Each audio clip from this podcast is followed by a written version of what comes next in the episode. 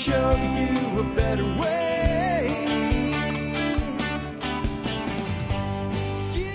Hi, folks. This is Jack Spirko with another edition of the Survival Podcast. As always, one man's view of the changing world, the changing times, and the things we can all do to live a better life if times get tough or even if they don't. Today is February 28th, 2020. This is episode 2600.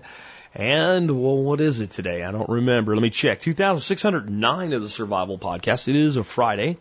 And uh, we got a great show lined up for you. We got an expert council show today. Here's who we're going to be hearing from today. Uh, Officer Steve Wise will talk about gun control overreach by an employer that is in conflict with state law where said employer employs said employee.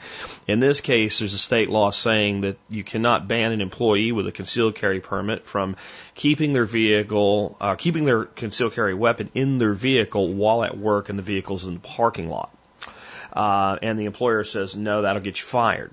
So they're in conflict with state law. There's an interesting uh, libertarian conundrum in that one, by the way, as far as I'm concerned. Patrick Rorman will talk about sharpening steels and diamond sharpening rods.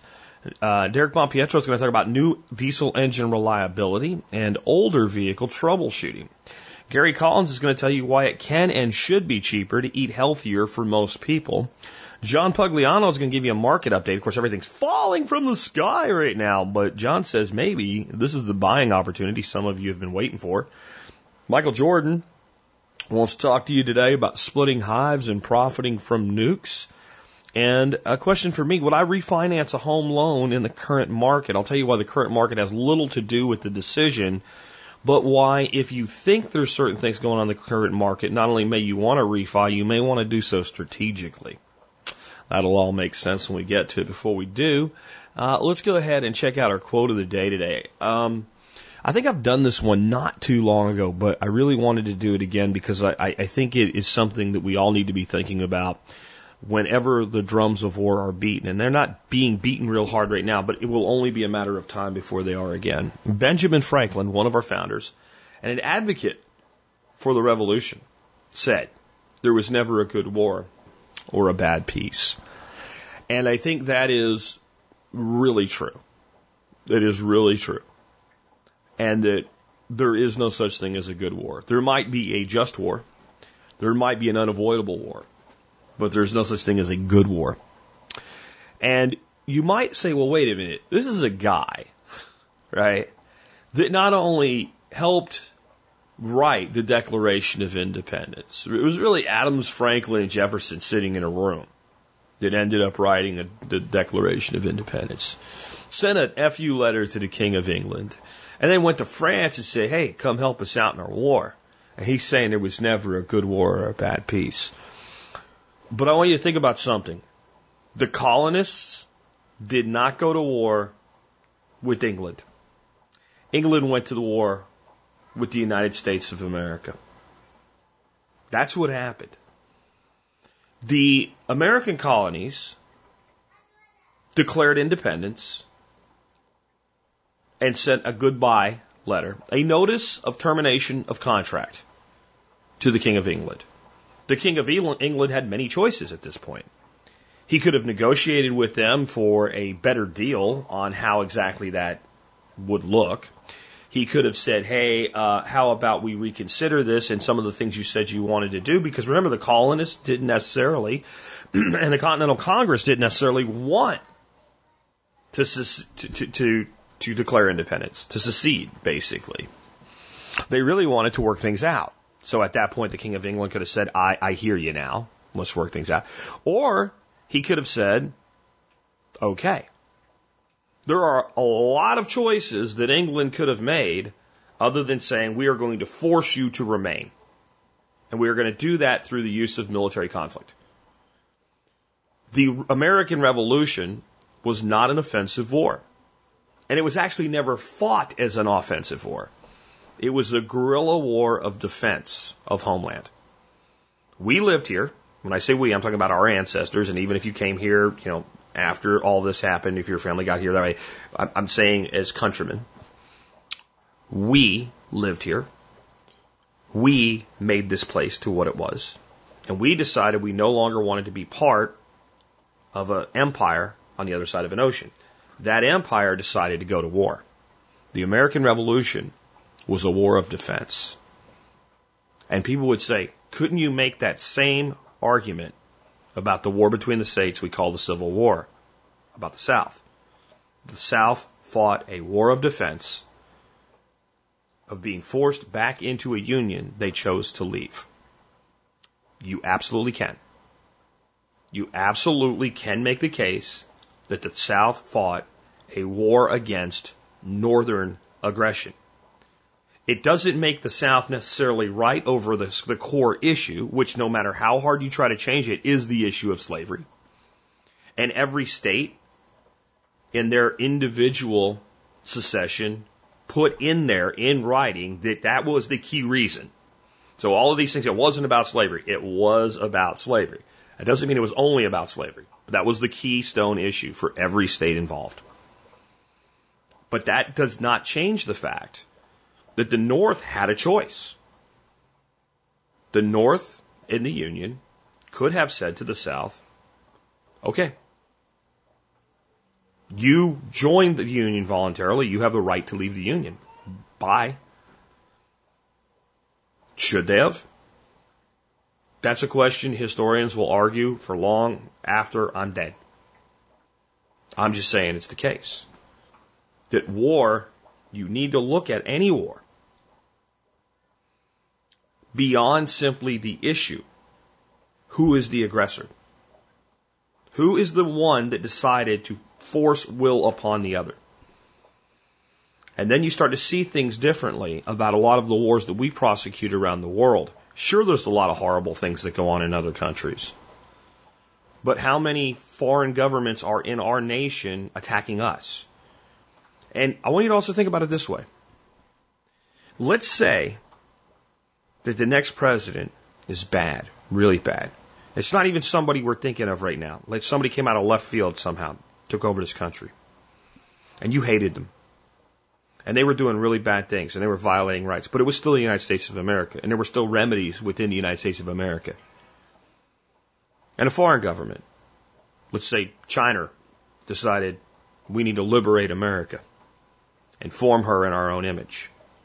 And they came here and they were fighting against the very parts of your government that you despised. Would you still not see China as the invader? I personally would.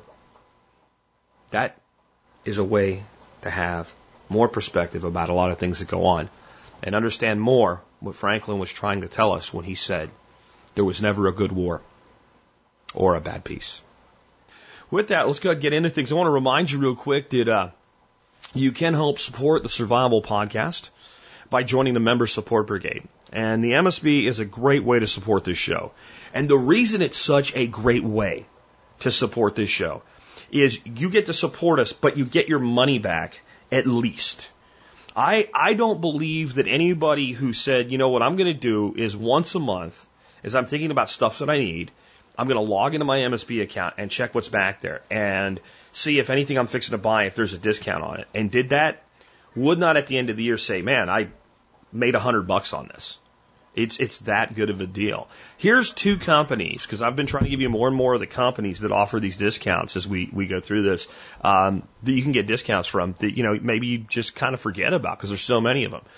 Number one is called Red Dragon Herbs. It's in Des Moines, Iowa, and it's, uh, a loose leaf tea business with a homespun and handcrafted herbal blends of teas from around the world, including some of my personal blends they have they have started using, um, and you can get 15% off. And uh, it's again, it's reddragonherbs.net is the website, and um, there's a discount code in the MSB for those of you that uh, are members, and 15% off. Next up, how about the Paracord store? They specialize in providing the highest quality 100% nylon paracord made in the USA and uh, they were one of the first paracord stores on the web, established in 2009. They were selling years before most of their competition, and their goal is to establish lifetime customer relationships. You get 10% off all orders at the paracord store, and they have some of the most competitive pricing to begin with. So those are just two examples. I think a lot of people in this audience use and buy paracord and plenty enjoy using herbal teas. And there's about 80 other companies that offer you discounts on all types of things from tra- tactical to practical by being an MSB member. All you got to do to join, go to the survivalpodcast.com and click on members and sign up there. With that, let's go ahead and get into this and talk about our first issue of the day. I have a question here for Officer Steve Wise about a employer violating state law with their policy as it regards keeping a gun in your car. Good evening, Jack and TSP listeners. This is Steve Wise, your retired law enforcement officer, answering your law enforcement related questions. Remember that laws change and vary from state to state, so please check with your local attorney for any legal advice. This week we have a question as relates to the ability for employer to enforce gun control policies. This is from Bryce. Uh, what can one do about an employer who ignores state laws specifically related to barring employees from having their concealed carry guns in the parking lot inside their cars? Here's the details. He works for a company in Florida and they specifically prohibit their employees from having their guns locked in their cars in the company parking lot. The company maintains that this is private property and that they do not recognize your right to carry or possess on their property. However, there is a uh, there is a, a, violation of a Florida statute um, which does not allow employers to make such requirements. Uh, this effect is uh, both public and private sector. Um, yes, he could just leave his job or leave it in his car during his work hours, uh, but he runs the risk of losing his job, getting caught, and then uh, for now, his solution is parking in another business parking lot 50 feet away and just walk a bit further. So, of course, there's a couple ways we can handle this. And, um, you know, option one, if I was telling this to my son, would be to, hey, go look for another job. But then again, I'm also telling him to look for another job anyway. but I'm sure that's not the answer you're looking for. So let's break this down a little bit. I read through the Florida statute and um, that you supplied but I didn't do any case law research or anything as it relates to that uh, and how the enforcement of the law is applied.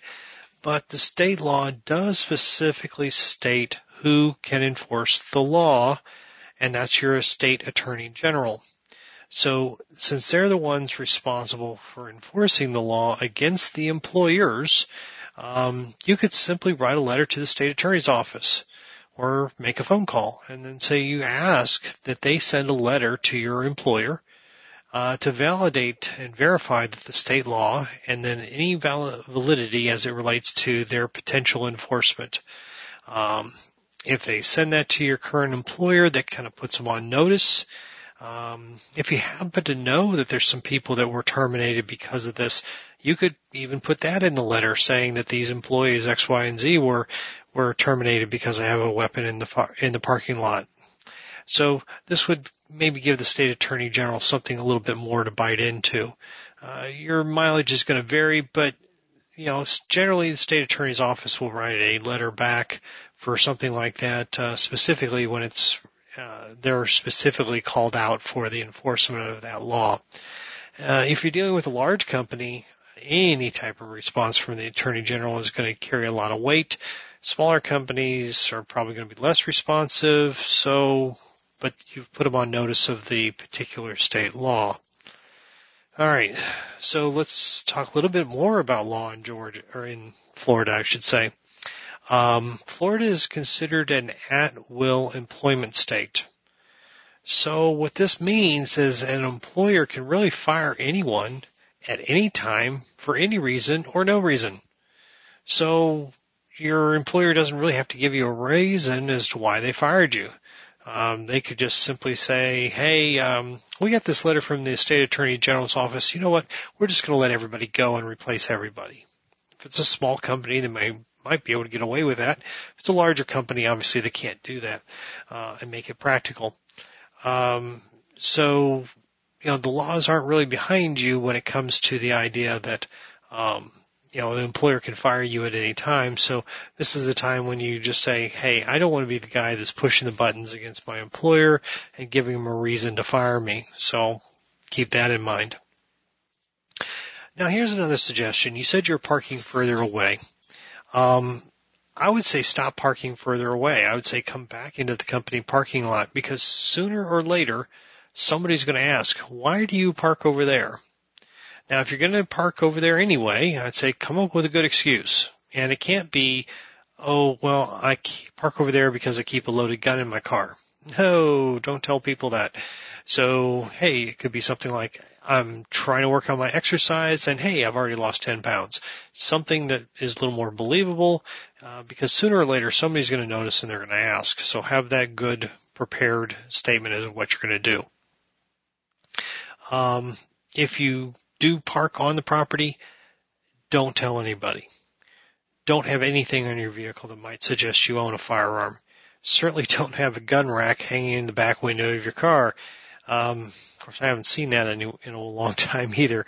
Uh, any stickers, you know, th- these are actually, you know, flags on your car saying, "Hey, come break in. I've got a gun in the car. Come steal it."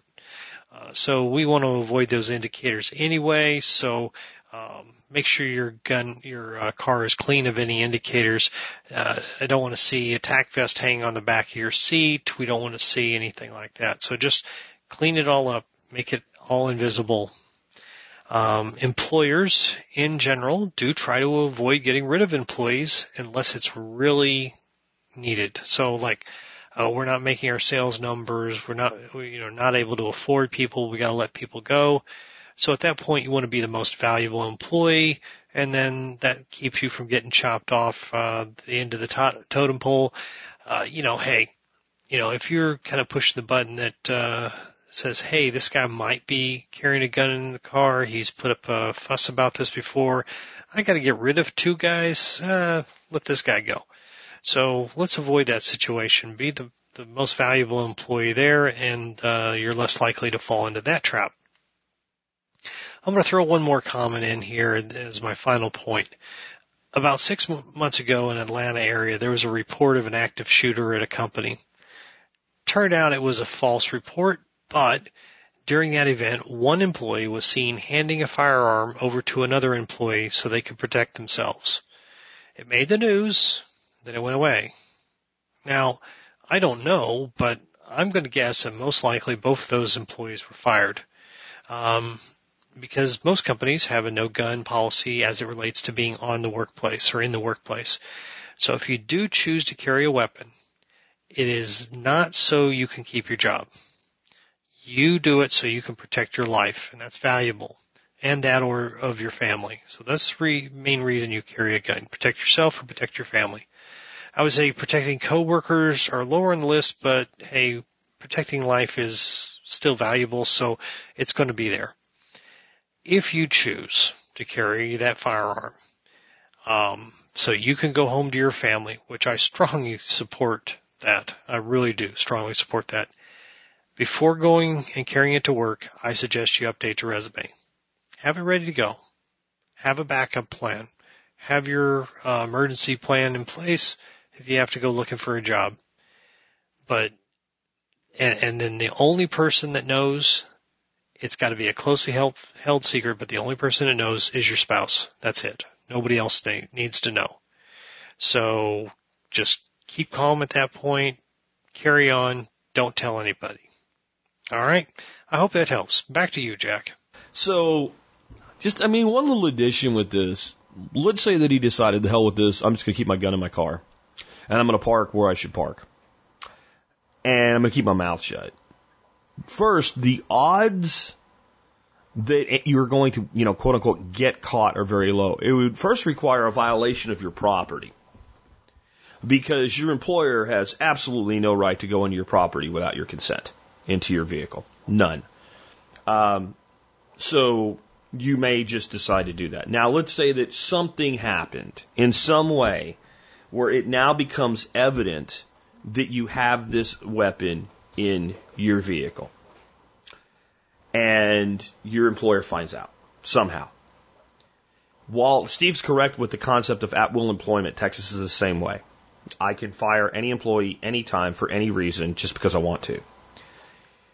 If something happens that the government has passed a law that says, thou shalt not do this, Mr. Employer, um, I, I think suing to get your job back would not make a lot of sense. Suing the living, ever loving shit out of them, though, probably would and probably would be doable because even though they can release you for any reason, the fact that it was determined that you had a weapon in compliance with state law in your vehicle, and then they decided to terminate you when that happened, would be clear and equivocal evidence that they, termin- they, they violated this law and therefore violated your rights. But here's my other side of this. I actually think your employer has every right morally to do this. I don't think that they should, but I think they have every right to because it's their parking lot that they pay for. So I think I would have every right, if I was not a pro gun person, to say that if you're coming to my property for any reason, to visit, to work for me, whatever, I do not want guns on my property. Now, you know me, I'm not the guy that's going to do that, but I, I believe I have every right to do that because I believe in the right of property control by property owner. So, since this law applies to public sector as well, I would say if your employer was a public sector employer, and that was a publicly owned, in other words, government owned property, they would have no right to exist in conflict with their own law. It's a state law, it's a state employer. You're subject to the laws of the state because you are the state, even on your property. I would say that while legally I think this law probably would stand up to a court challenge, and the person who was suing over it probably would win. I don't know how much money. I don't know if it would be worth losing a job over, et cetera.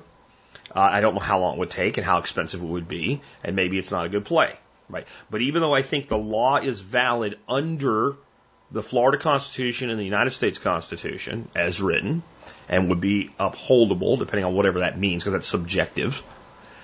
Um, I don't think it's moral.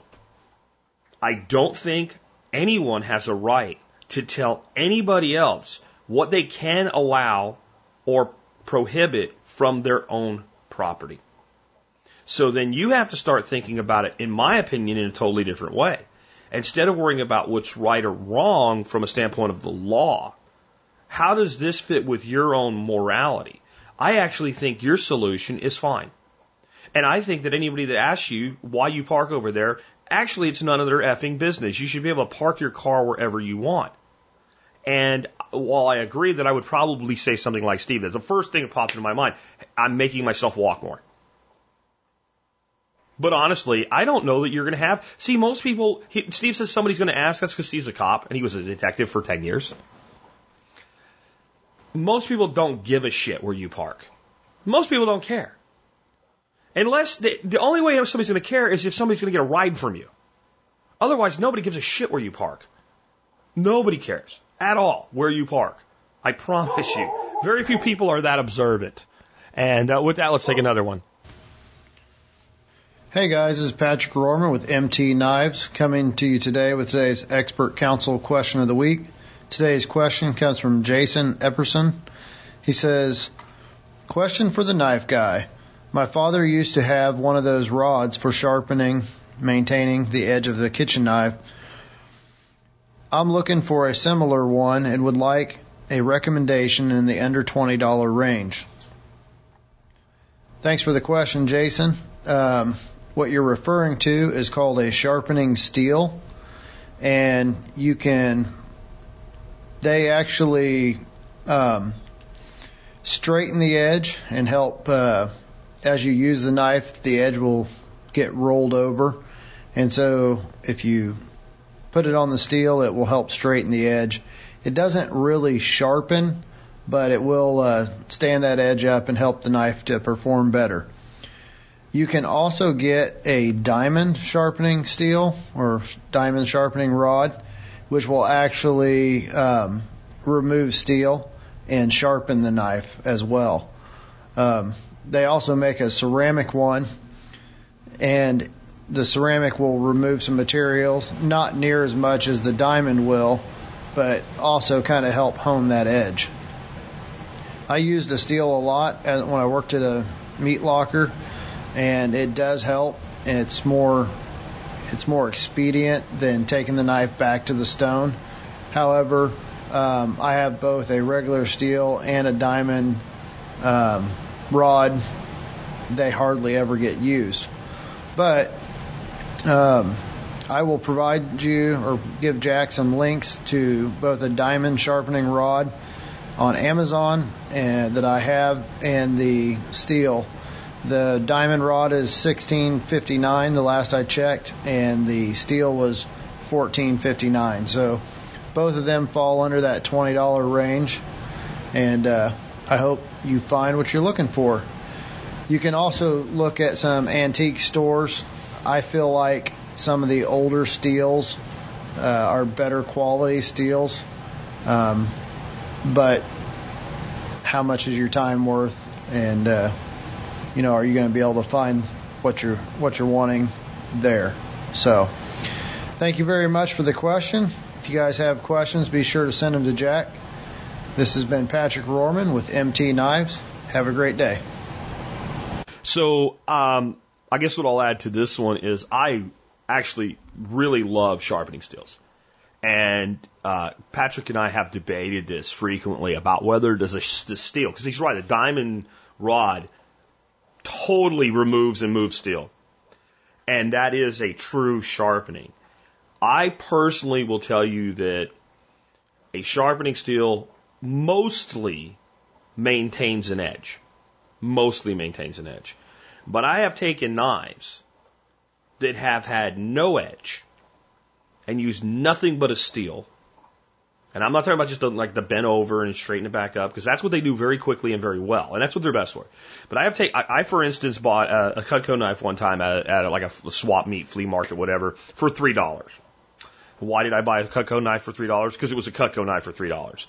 This guy selling these knives had no idea what they were worth. That's why he had all these knives in a foam block. They were probably all from like you know, garage sales, estate sales, stuff like that.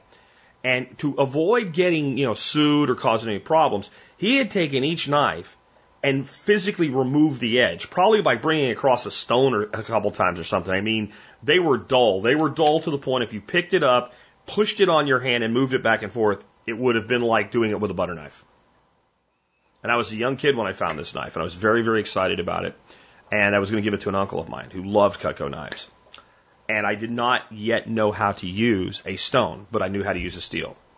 And I sat in front of the TV, much to my grandfather's chagrin from the noise, for quite a long time. Enough to ruin two of his stories, as he called them, running that knife over that steel. And when I was done with that knife, if you touched the edge, it cut you. So it can be done. It's not the best thing. But that does mean that when we are straightening an edge or maintaining an edge, we're doing a little bit of sharpening. And I have knives in my kitchen that have not been touched by Patrick or a stone or my belt sharpener for over six months that have used multiple times a week and they will still shave hair off your arm. And the only thing that has ever been done to them is touching them up on a sharpening steel. I do have links to the steel that Patrick recommends, which by the way ends up being the same steel I own, and the diamond sharpening rod he recommends. And be careful with those diamond sharpening rods if you choose to get one. They do remove a significant amount of steel. And one of the things I think that a lot of people can benefit from is learning how to properly use a steel, specifically on kitchen knives, which generally are a thinner profile than a lot of our tactical knives and things like that. Though steel works fine on a belt knife or, or what have you, it works really good on a thin profile kitchen knife. And what you're able to do then, once you know how to do that, is if you, like when I use a knife, as soon as I pick it up, I take it across the steel a couple of times. I then use it, and if I'm using it for a long time, I might take it across the steel again. I generally don't wash and then sharpen the knife before I put it away. Put the knife in the sink, and my wife does the dishes. That's one of our divisions of labor. Nothing sexist about it. I just do all the cooking. She does most of the dishes. That's how it works. Occasionally I get up on a Saturday and do dishes that got left over from Friday night just to make her happy. Just so you know, I'm not you know, like woman do dishes. It's not like that. That's how that works. So that means that that knife was used and put away without being touched up. So as soon as I, and that actually works out great because as soon as I'm going to chop some vegetables, out comes the steel, just a few, few passes, you know, cut stuff up, set it aside, gets washed, put away. Every time I use it, I put it on the steel. And it's, it's, the thing about a steel to me is it, it does require technique. It does require a proper angle, but in my opinion, it is easier to learn to use a steel than it is to learn to use a stone. So if you're a person that pays to have your knives sharpened, to bring that edge back to truly, you know, that beautiful, perfect sharpening, but you know how to use a steel, you can go a long time in between your professional sharpen. That's that's my personal opinion, and it is just an opinion. Uh, next up, Derek Bonpietro with a, a mixed bag on vehicles. Hey TSP listeners, this is Derek from AffordableDCGenerators.com. Got a couple of automotive questions, so let's dig into them. John in Orlando writes, of all the brand new or newer 2018 plus three quarter and one ton series diesels, including the Powerstroke, Duramax, and Cummins, which powertrain is the most reliable? Well, John, that's a tough one because the vehicles you're interested in looking at, the 2018 Plus, have only been out for about two years. So a lot of those really haven't hit the quarter million mile plus vehicle club where we don't really know long term where the uh, the expensive repairs are going to be.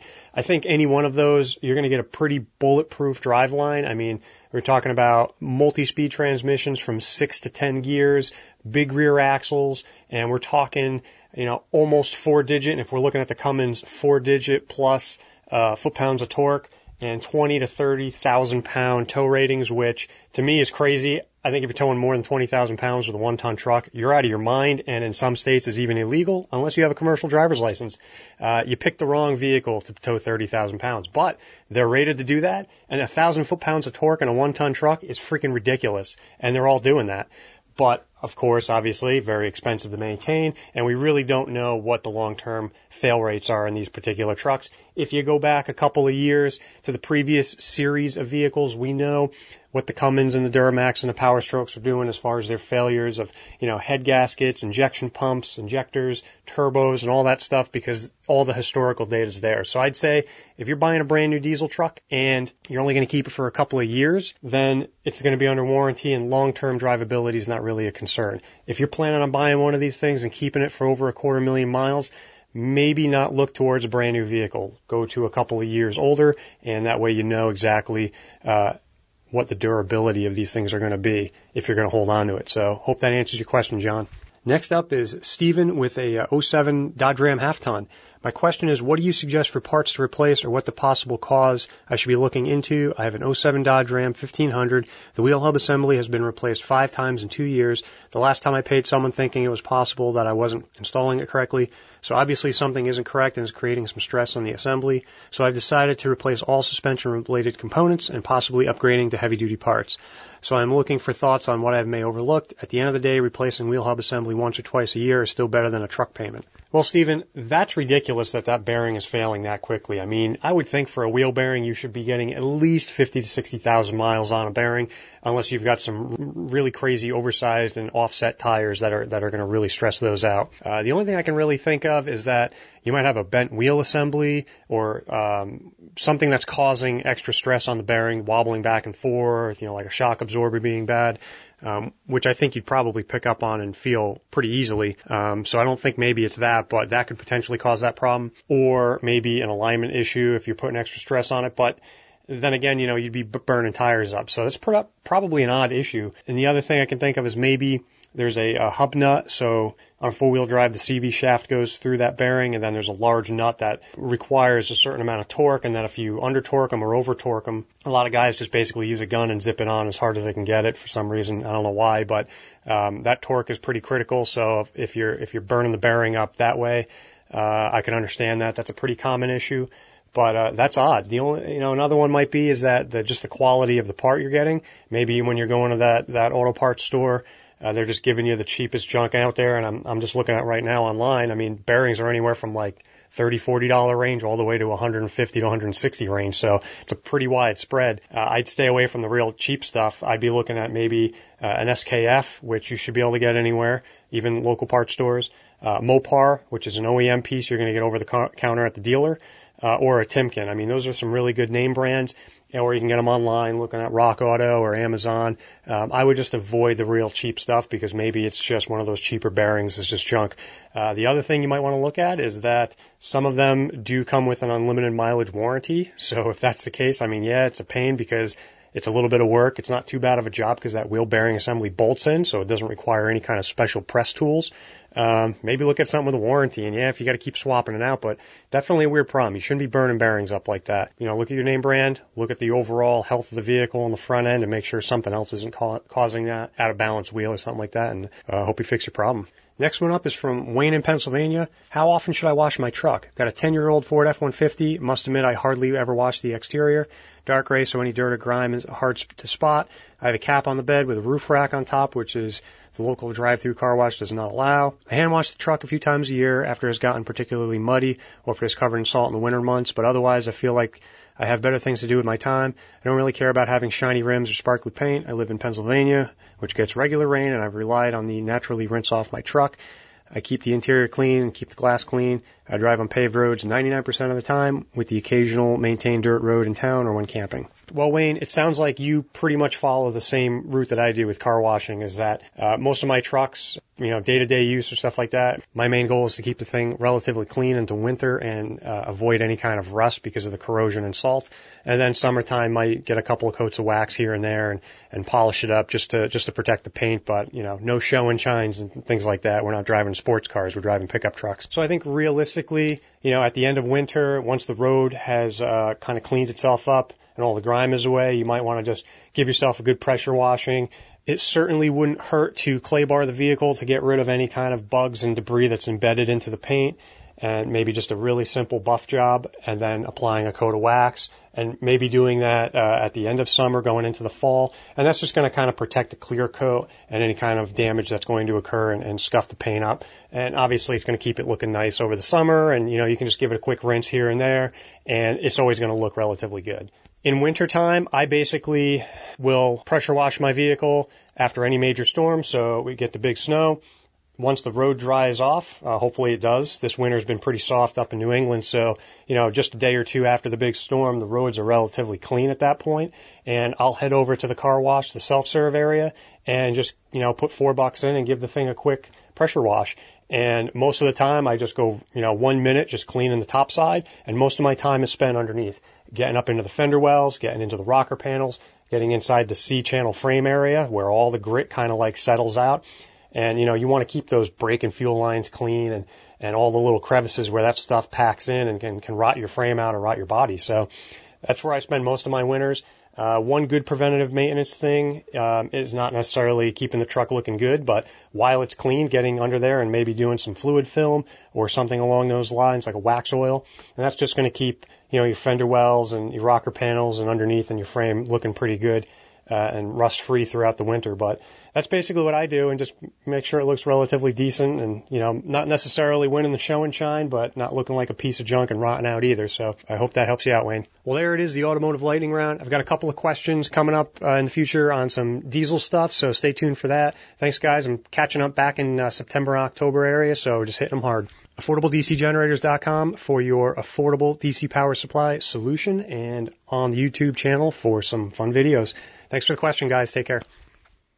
Good stuff from Derek as always. And uh, next up, I got one for uh, Gary Collins. Actually, it wasn't really a question. It's something that he constantly hears. The reason I don't eat a more healthy diet is because it's so expensive. And the way Gary teaches you to do things, you can eat a lot healthier and it can actually cost less. With that, Gary, take it away. Hey everyone, this is Gary Collins, creator of the simplelifenow.com and your host of Your Better Life podcast. Make sure to check them out. It's where I discuss all things about simple living, making your life easier, the three-legged stool of the simple life, optimal health, financial freedom by being debt free, and finding your life purpose. That's what it's all about.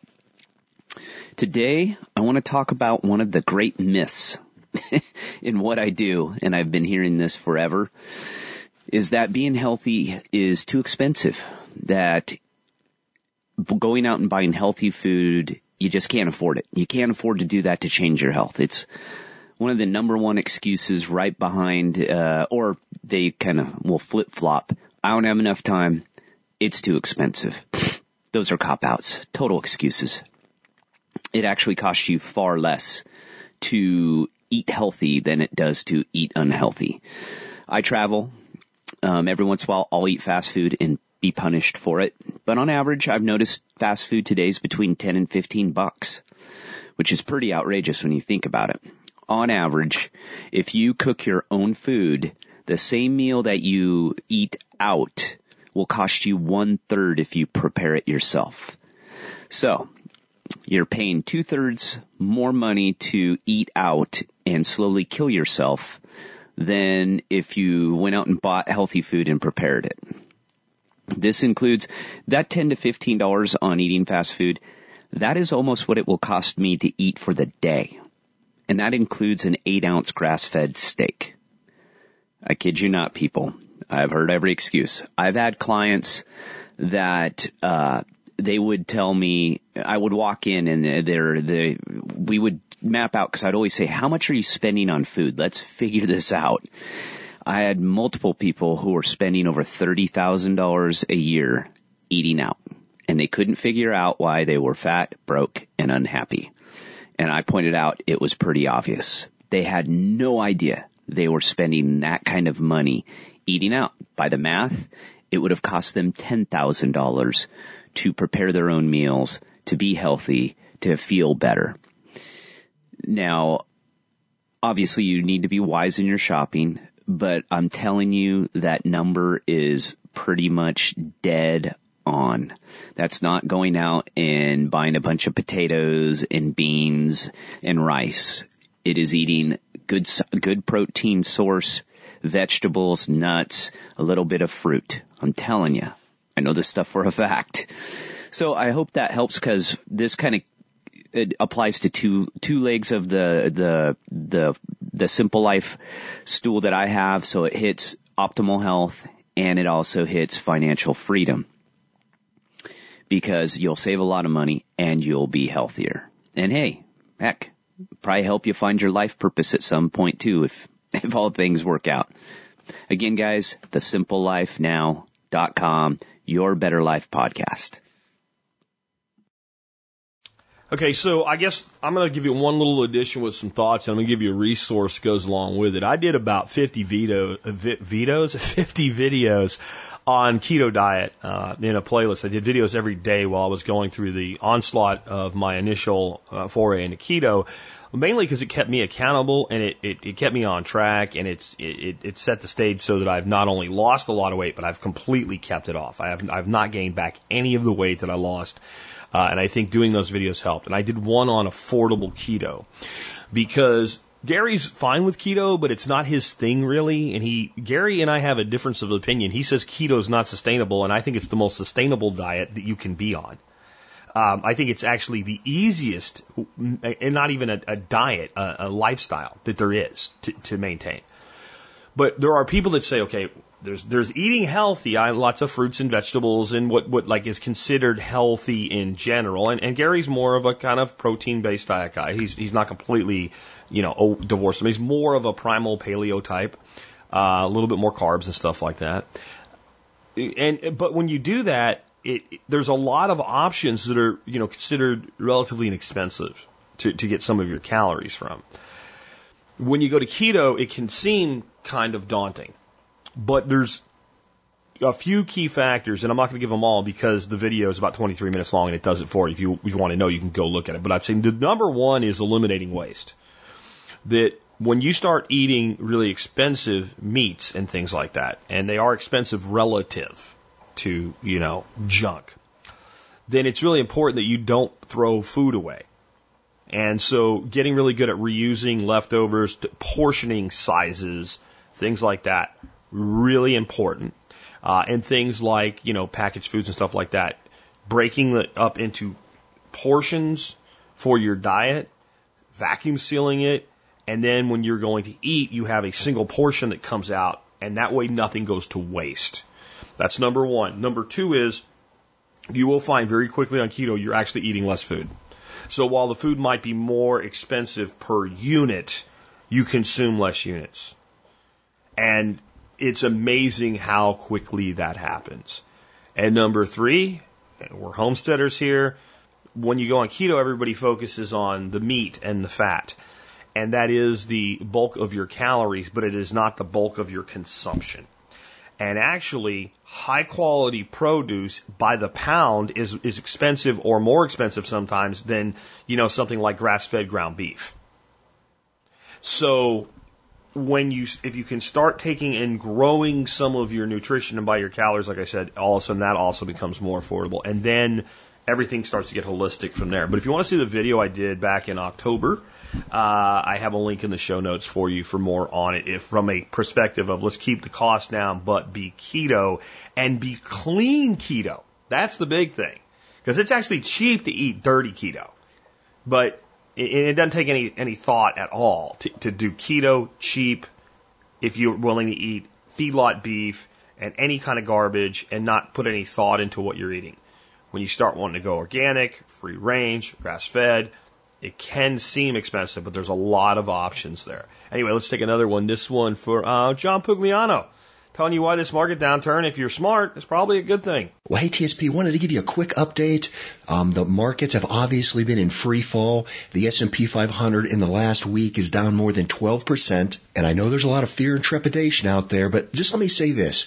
Think back over the previous couple months and remember all the questions that I fielded? A lot of TSP listeners were writing in and they were asking what they should be buying and how they should be buying things in their retirement plans. We heard stories from numerous people that said that they had been spooked by an event in the market and they sold and they never had an opportunity to get back in and they'd sat through and they'd been missing out on all the upturns in the market and in particular that really good run that we had from last uh, October through just a, a week or so ago all those people asking questions about how they should get in the market when the market was at or near record highs.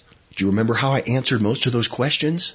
I told people to be careful wanting to buy in at the top of the market. That rather than jumping in at record highs, it would be better to dollar cost average a little bit in over the ensuing months, or even better yet, wait for some fear and panic to strike the market, and then when the price drops down to a key moving average, that's usually like a 50 day, a 100 or a 200 day moving average.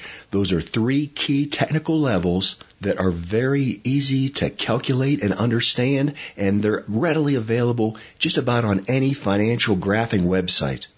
By watching those levels, you can get a feel for what direction the market's in long term and to what degree the current price is receiving support at those levels. And I also said that the economy was fundamentally strong and that I didn't see a recession on the horizon. And so there may not be a whole lot of opportunities to buy in at those levels. Well, guess what? All this fear and panic, even though there is no underlying secular recession on the horizon, it's dropped the price down below those levels. This past week, the S&P 500 broke through its 50, its 100, and its 200 day moving average. It's like someone's ringing a bell on Wall Street. Now, most people will ignore that buy signal and they'll panic and they'll sell, and that's exactly why the price is coming down like it is. Everyone's stop losses kick in, and people sell at absolutely the wrong time. If you follow my blog over at investablewealth.com, you'll know that this past week I've been buying, not selling. Now, hey, the price is still going down, so I'm not saying that I'm buying in at a, the exact bottom. In fact, I've never bought at the exact bottom, nor is it in my strategy to even attempt to buy at the at the exact bottom. You see, as I always say, I can't predict the future, but you know what I can predict? I can predict the past, and I can do it with near pinpoint accuracy. Pull up a chart of the S&P 500 you'll see that the chart is characterized by a series of peaks and valleys that generally moves up and to the right.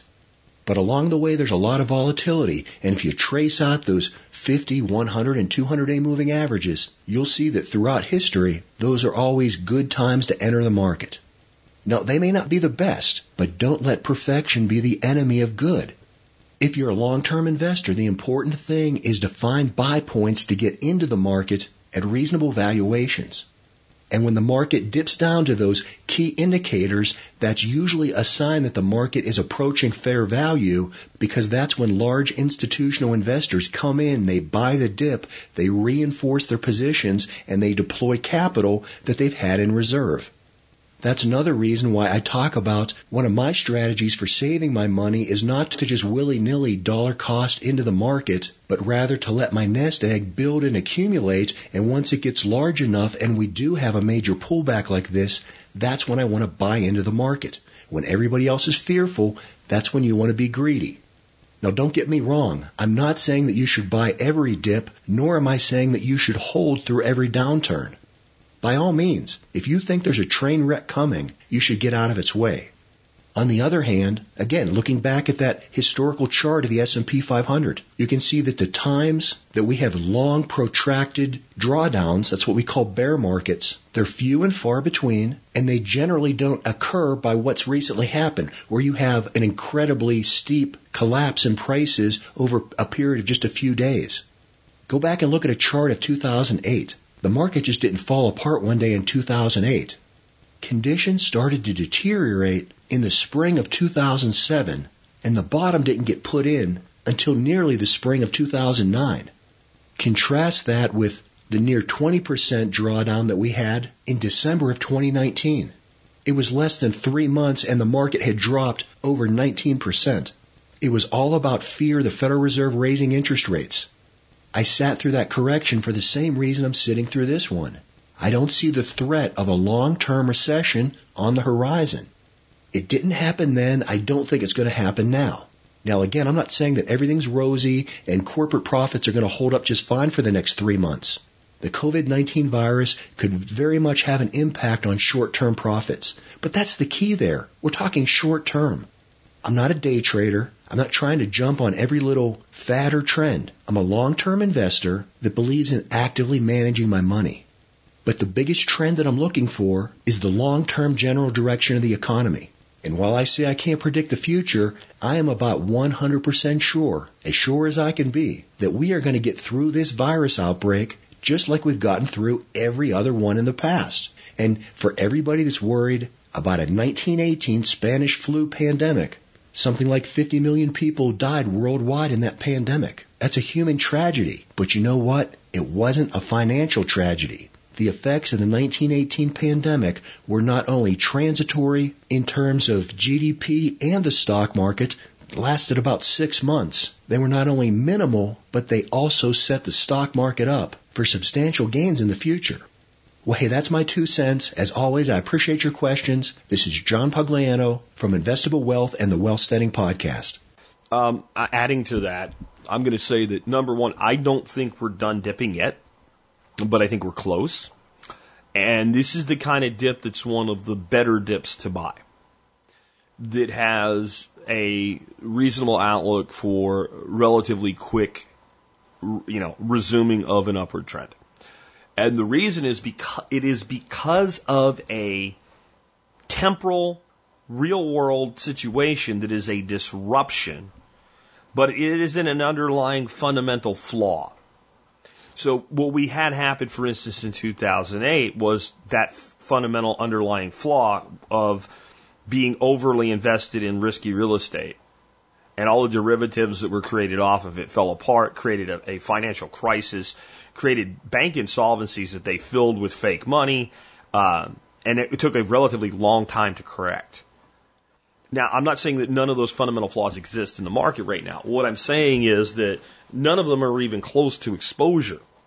And actually having a pullback like this that's not profit taking, uh, it is profit taking for a lot of people because they're like, okay, shit's going to happen, so I'm going to take profits. But it's not solely profit taking. It's not like, hey, the market just got too high. So I'm going to just take my profits. And you get all of the big guys doing that, and all of a sudden your market starts dropping, right? Then it, this is a actual real world issue, but the underlying fundamentals of the market have changed very little. And so I do see some opportunity here. Anyway, next up, got some other opportunities. What about making money with bees? Michael Jordan's going to talk about splits and nucs with you. Hey, happy Friday to all of you. This is Michael Jordan of AB Friendly Company, located in Cheyenne, Wyoming. I'm taking your questions on bees, commercial apiary management, and the making of micromeads. Question for me today is from Daniel off of MeWe. We've created nucs from splitting hives. Do they need their own bee yard? Details. We tried to split several hives last year and they did not take with the queens we purchased. Our bee mentor is determined to create a nuc yard. Well, first off, why do we make splits and nucs? We want to grow our beekeeping business and our apiary yard. It's cheaper than purchasing packages or nucs. It helps us replace winter losses. We can use queens of my choosing.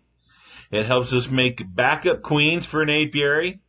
It allows you to have a money making income for your apiary. It is a management tool for swarm prevention. It is a mentor and teaching tool for your students. And I mean, if you keep bees, this is a course you need to take. All those things that I mentioned are extremely important. And I teach this in my commercial beekeeping course called the Abundant Apiary, Queen Splits and Nucs, and Swarm Management. The full package bee seller. I will tell you one reason we make nucs is to take the brood from small nucs and add them to hives just before honey flow so we can fill up our hives tremendously so we can make Ross rounds and Hogg half combs for larger honey cells. So with more bees, I'm able to make a better product. You do not need a bee yard for your splits or nucs. I found out that you can keep all the boxes in one location. That when you make good splits, you have all the things needed and the bees will stay and do all of this for you. I'm not sure what you mean that the queens didn't take that you purchased, but I will tell you that when you get your queens, you need to make the split right away. When ordering queens, make sure you check shipping dates and arrivals and don't get them shipped on the weekend. That having them until Monday for delivery is not healthy for the queens. Having the queens drop shipped overnight, FedEx, is the way you want to do it. That way you're ensured the queens arrives fresh. If making your own queens, time your nucs to coincide with your queens ready to emerge from the queen cells within two to three days. Now I like using cloaking boards to start my splits. That if my queens are ready or coming on Wednesday, I smoke my hive, pushing all the bees down the two medium boxes into the one bottom medium box. Now I say medium boxes because I'm using the M3 911 method of beekeeping and I'm not using deep brood boxes. If you're using deep brood boxes, smoke the box on the upper end and push the bees down into the lower end and then install your cloaking board. The next day, the bees will have migrated up into the boxes to cover the brood and the queen will be captured in the lower box. You can now pull out brood frames and place them in your nuc boxes with the with the queens that you're purchasing. That when you pull off the brood frames, they'll have nurse bees and working bees on them, and you can just transfer them over. I like using three to four frame nucs, placing a blank frame in with foundation for the bees to work on, a frame of brood, and a queen frame, or a mixed frame of brood and honey and pollen if I'm adding a queen cage. In three days, the queens have hatched and have been replaced, or the, they they've been uh, the queen has been uh, released from its cage, and it will not have to check the hive for six more days after that. That in that time, I should have a blank frame built out of brood, and it should the queen should be laying in it. Now that I have that split nuc, it seems to make more queen cells if I keep it crowded. So then I can go ahead and move frames into another nuc box and just keep splitting and making more by doing a crowding method. You can move frames into a five frame nuc for sale and in nine days by adding like a feeder trap in it or adding it to my hive collection in my apiary, building more hives. Remember to feed all your splits. Now you can go the natural way honey or a honey frame. You can mix a nice healing tea for honeybees from Spikenard Farms and place it in inner feeders for the hive. Or do what I do for fast reproduction. And I block off the entrance ways and I place in a four gun feeder. The spelling is F-O-R-G-U-N-B feeder. You can find them on Amazon. I block all the entrant ways the bees can get in and out of by using Brillo pad, like you just used to wash your dishes, because the bees won't chew it up. And I place the feeder in so the bees can stay fed, and I feed them a high fructose corn syrup called F55. Now I know you're shaking your head. Why am I using corn syrup? But when you're running a commercial bee yard, you don't have time to mess around. You're going for quick turnarounds and profit, and you're using stuff that's compatible that the bees like. And F55 corn syrup is something the bees really like because it's really thick. Now that you have a nuc with four frames using a feeder, or three frames using some kind of feeding device, you sure learn ways that you can make queens. That way you can make splits from your nucs every 18 days, selling queens and nucs from March all the way to December. Sometimes in my area, it's all the way to October that we winterize in November, having December, January, and February off, the 9 to 11 months. If you're in Texas, you can work the bees probably 11 months, but we're only allowed to work them 9 because it's so cold here. If you would like to read more about making splits, I would look up the nuts and bolts of splits and nucs by Jim and Pat Haskell. That's H-A-S-K-E-L-L. They have a wonderful PDF file and PowerPoint presentation on making splits the easy way. Well, hey, that's basically my time. I think that if you learn to make queens and you learn how to split by pulling out frames and and, and using a cloaking board method that you can make lots of splits and it'll even help you do brood breaks to eliminate mites, which is a good control method. Well, go ahead and smash that like button, subscribe to my YouTube channel, and give us a share on beekeeping, mead making, and urban guerrilla living. Give us a heart on Instagram to support what we do with the kids and ASL beekeeping and check out events and up-to-date news that's going on and around the world and what's going on in our backyard on our Facebook accounts. I'm your pocket beekeeper, Michael Jordan of a bee friendly company, helping out where I can. Remember to get your honey from a beekeeper you respect, get it from a small business for a great product, and always try to reach out and help your fellow man that is in need because one day you're going to need help too. So before I handle my question from Chris today, I thought it'd be interesting to point something out about bees as an investment tool. One of the greatest things that can happen to you if you're holding stock long term is that the price of that stock goes up so high that the company that has the stock begins to feel that investors are, are, are not investing in it as much because of the individual share price. This doesn't happen as much anymore with these stocks that have gone up to stupid high, you know, over a thousand dollars a share or whatever. But sometimes a, a company that, you know, has done really well, paying out good dividends, et cetera. And let's say it's traditionally traded somewhere between 30 and $50 a share and that stock goes up to like $120 a share.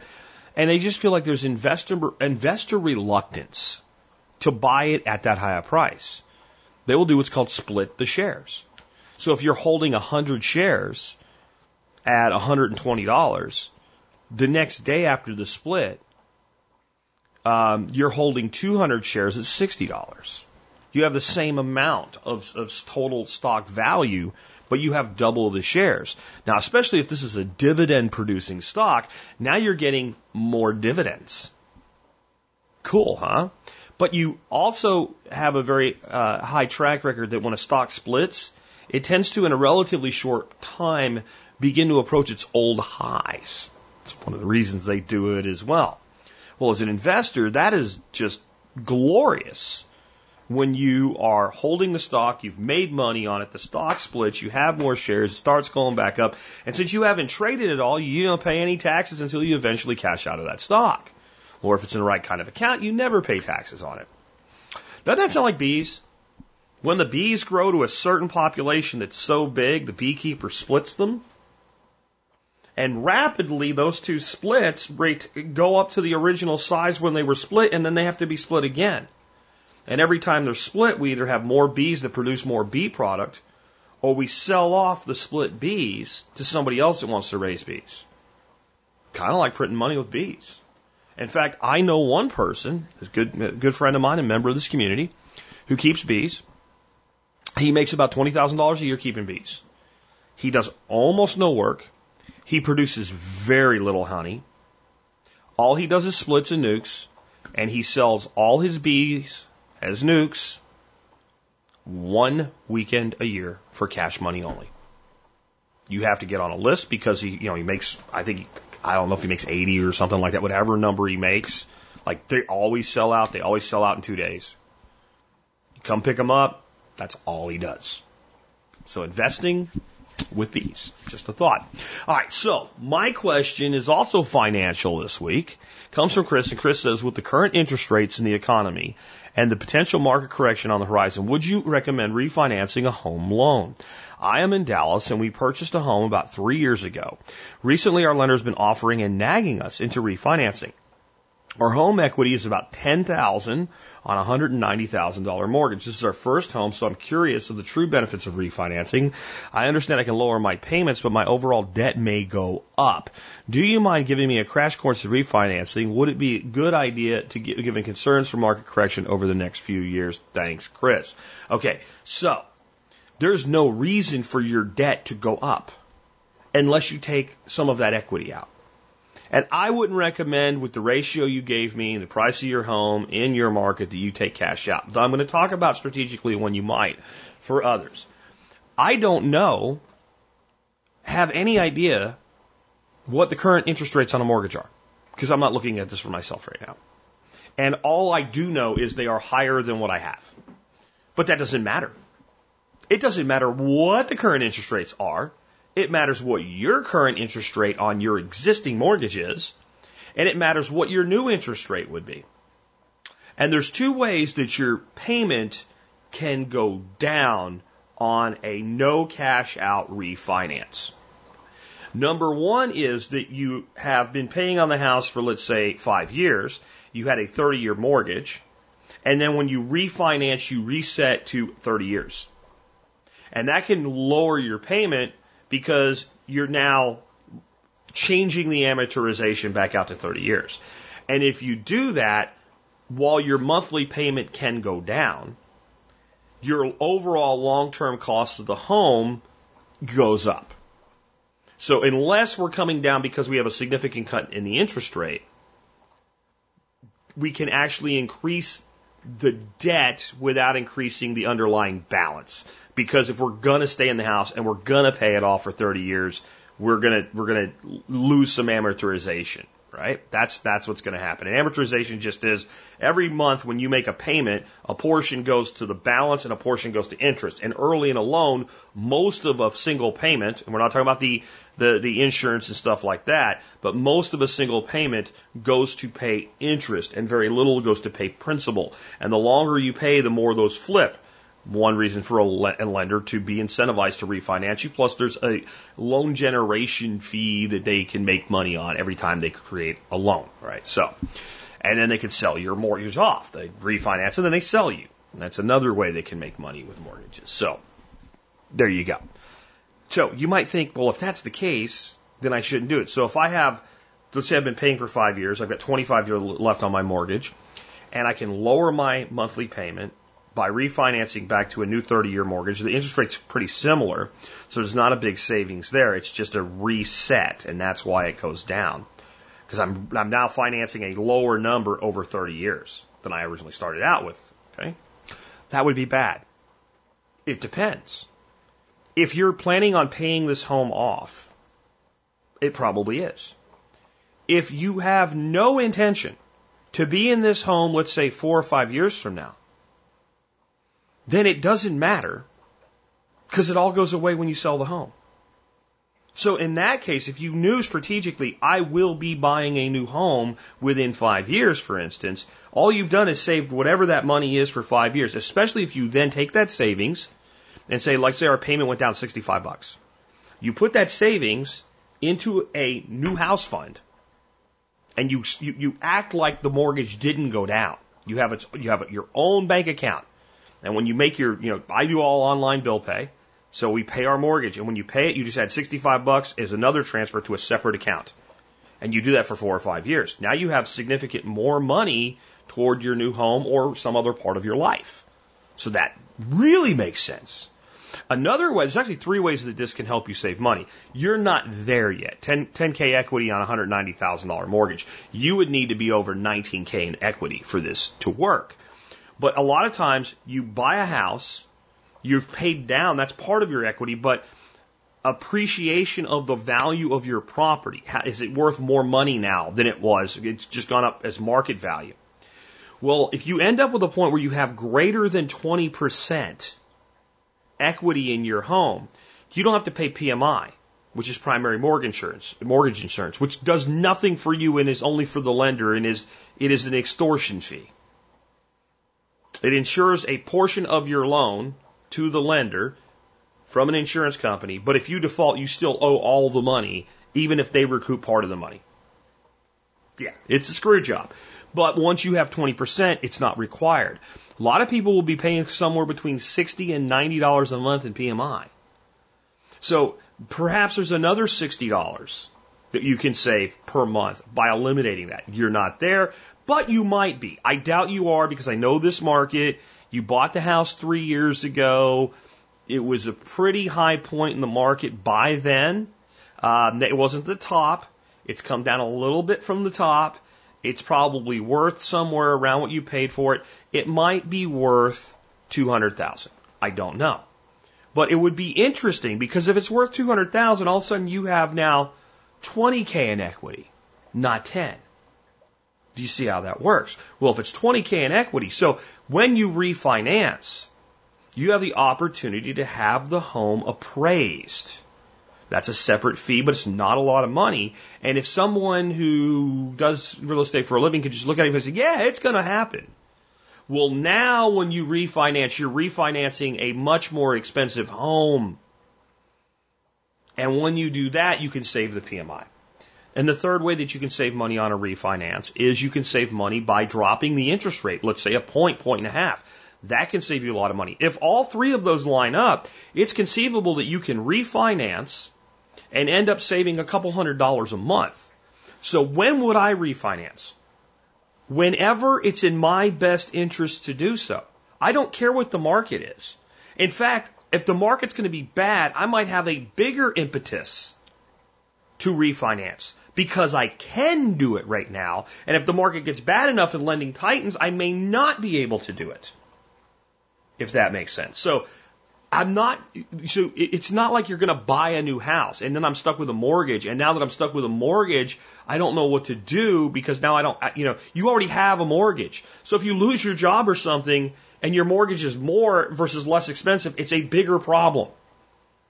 If, see how that works, right? Now, if you were five years from paying it off, changes the calculus a lot. But let's say you had a lot of equity. You had so much equity, you could take $25,000. I know this doesn't apply to you directly, Chris, but let's say somebody else is in a situation. Their house went up, it's worth 350,000 now. They paid about 200 for it. And they think a market correction is coming. And it may or may not affect them, but they have good financial reserves and they could pay their mortgage for a year. And let's say their mortgage payment's uh, about $2,000, right? And they can get $25,000 out of their home. They still have enough equity in it to eliminate PMI and they can reduce their interest. You might say, well, they're better off just leaving the equity in there, then it'll bring the payment down even more. Maybe. Maybe. Because here's what you could do. While times are still pretty good, before a market correction happens, before lending tightens up, they'll just give you the refinancing, give you the equity. If we take that equity now and we stick it in a bank account, not because we're going to get interest rates, you know, want to, we want to put it somewhere no risk, where it remains liquid. We can take it out. Okay? Because if that correction is coming, That's a buying opportunity, like John just talked about with the stock market. Well, often property goes on sale dirt cheap in these situations, and cash is king. And it might be the opportunity to buy that raw land or acreage, or it might be a really hefty down payment on buying a, house that's in a bad situation. And if you keep your job through there, you now can get the loan because you can go in and say, I can put 20% down. So now it's an opportunity to maybe acquire a home and become a landlord or acquire a home, fix it up, and flip it when the market recovers, or who knows. Now, let's say the worst thing happens and you lose your job. You have that $25,000 sitting there. Great. You can make your mortgage payment from that money for over a year, and mostly you're just putting it back into your home because you shouldn't even be doing this unless you have other money where you can make your mortgage payment for a year that's designed as that emergency fund. And in that position, now you have two years of resiliency in house payments. And if you can't solve your problems in two years, you're not going to solve them anyway. And even if you aren't going to directly solve your problems, the market will generally solve its problems in less than two years. So if the plan is to get out of the home, the longer you can stay there without destroying yourself and be able to sell the house without being underwater, the better. So there's a lot of resiliency if you stack things that way. But what you have to determine for yourself is why are the payments going down and how it looks over the next five years for you.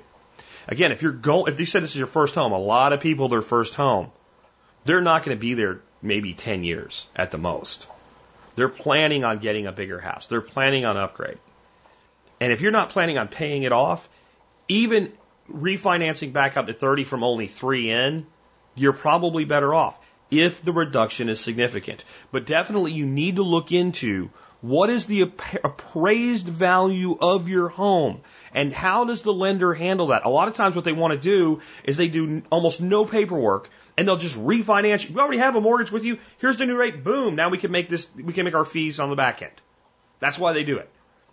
They don't necessarily want you to have it reevaluated. But if they're thinking you might take some cash out and you, that's why you want to do it, then maybe it makes a little bit more sense for them to want to do it that way. So then you get an appraised value and then you say, hey, I have 25% equity. There's no reason for me to pay this PMI anymore. And if they won't do it, once you know your numbers, you can go to another place and refinance with them, assuming that you got good credit and all that good stuff. So that's how that all works. And that's how you have to come at it thinking that way. And if you don't, you're making decisions without enough information. I hope that helps, Chris. If there's anything I didn't cover, let me know. This is an interesting topic. It's going to affect a lot of people. And uh, if if I left anything out, you're still confused. Tell me what that specific thing is, and we'll talk about it again next week. With that, we've wrapped up another week of the Survival Podcast, and we've wrapped up the second month of the year. Man, two months gone. Now I know technically this is not the last day of the month because it's a leap year and it's February 29th tomorrow, but then Sunday will be March the 1st. And the next time we will speak to get each other again will be March the 2nd. And I have to say something. Tick tock. Tick tock.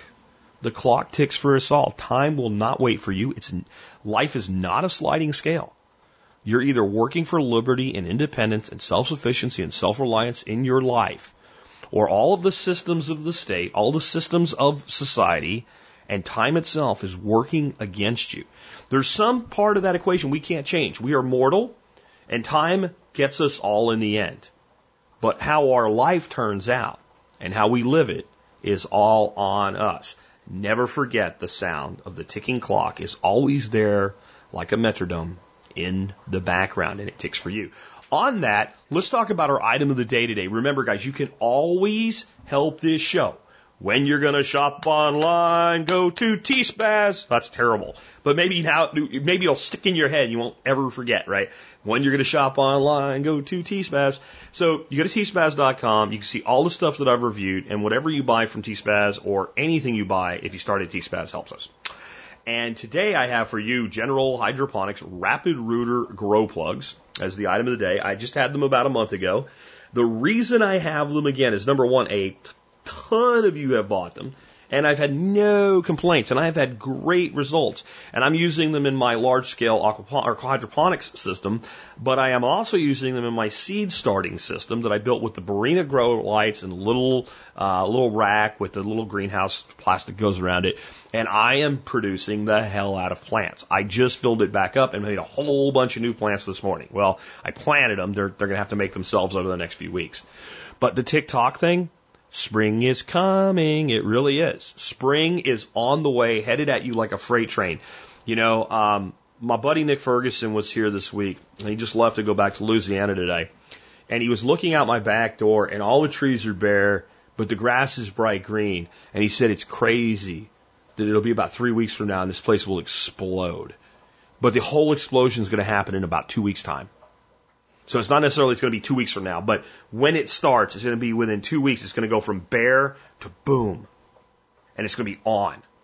And that's what's going to happen. And that's why whether you're using my hydroponics type setup, whether you're just using the Barrina lights and, and the, the, the, you know, a simple shelf system or whatever we're doing in dirt, whatever it is, if you are going to grow your own seeds to plants for transplant this year, the time is upon us. Now you have some time left, but if you wait again and you don't get something in place in the next week or two, you're going to end up going down to Lowe's and Home Depot and what have you. And if you buy 20 plants, you could have bought rapid rooter plugs, you could have bought the rack, you could have bought the grow lights and the seed and maybe been a little bit behind on 10 plants. But if you're going to grow more than 10 plants, let's say 20, 30, 40, 50 plants, you're, you're, you're past break even, you're profitable your first year, and you still have all the stuff, and you can start plants multiple times throughout the year, and you can start plants for the fall garden at the end of the year. So, this is the time, and rapid rooter, general hydroponics rapid rooter grow plugs are a great way to do this. All my transplants have worked out beautifully. So check them out and check out the other stuff that I have for starting plants this year and do that online shopping at tspaz.com. That brings us to our song of the day. I guess I'm in a happy mood because it's a Friday. Um, song of the day today is called Best I Can by Queensryche. And this is really upbeat tune, especially for Queensryche, man. It's, you know, they're more of a heavy, you know, type thing. So this is kind of an upbeat, almost pop-ish song, especially for Queensryche, right? Um, it's really about handicap people overcoming their limitations. But, and it's pretty clear that it is. But what happened is this song's been embraced by pretty much everybody because we all have limitations. A person, let's say, is confined to a wheelchair because they can't use their legs, has a very easily identified limitation, right? And I know I'm supposed to say it's, you know, they're they're handy capable or whatever word they come up with. It's a limitation. You don't, we can't, and I think it's actually disrespectful to the person dealing with that limitation to act as though it's some sort of a, any kind of a good thing that their legs won't work. Because you wouldn't switch places with them. And if we could develop a technology, and we are working on some technology that for some of these people, they're going to be able to walk again, they're certainly going to use it. But until then, whatever that limitation is, then you got to do your best you can to overcome it. And again, that person that is a para- paraplegic, we understand that limitation clearly. A person that's blind, we understand their limitation very clearly. But we all know that we ha- all have limitations. Some of us have limitations that are personality related. Some of them are in, in some way personality, but less of an outward personality, more of an inward personality where we doubt ourselves. I know someone in my family who all I want for her is to get the words of her mother out of her mouth or out of her head. Her mother's words out of her head right? Because she doubts herself and her ability and she makes bad decisions. Not my wife, by the way. Not it wasn't my mother-in-law that was her mother's secondary family. Um, but yeah, I, we'll talk and I'll I'll say, you know, here's you should, she'll say, I don't know if I can, and I know where it's coming from. See, that's a limitation. Now, unlike the limitation of I can't walk, it's one that you can personally choose to cast aside, but it's easier said than done. We all have limitations. And all we can do is the best that we can to overcome them to whatever degree that we're capable of. kind of fits in with all the songs this week and a great way to end a week with that. It's been Jack Spirko with another edition of the Survival Podcast.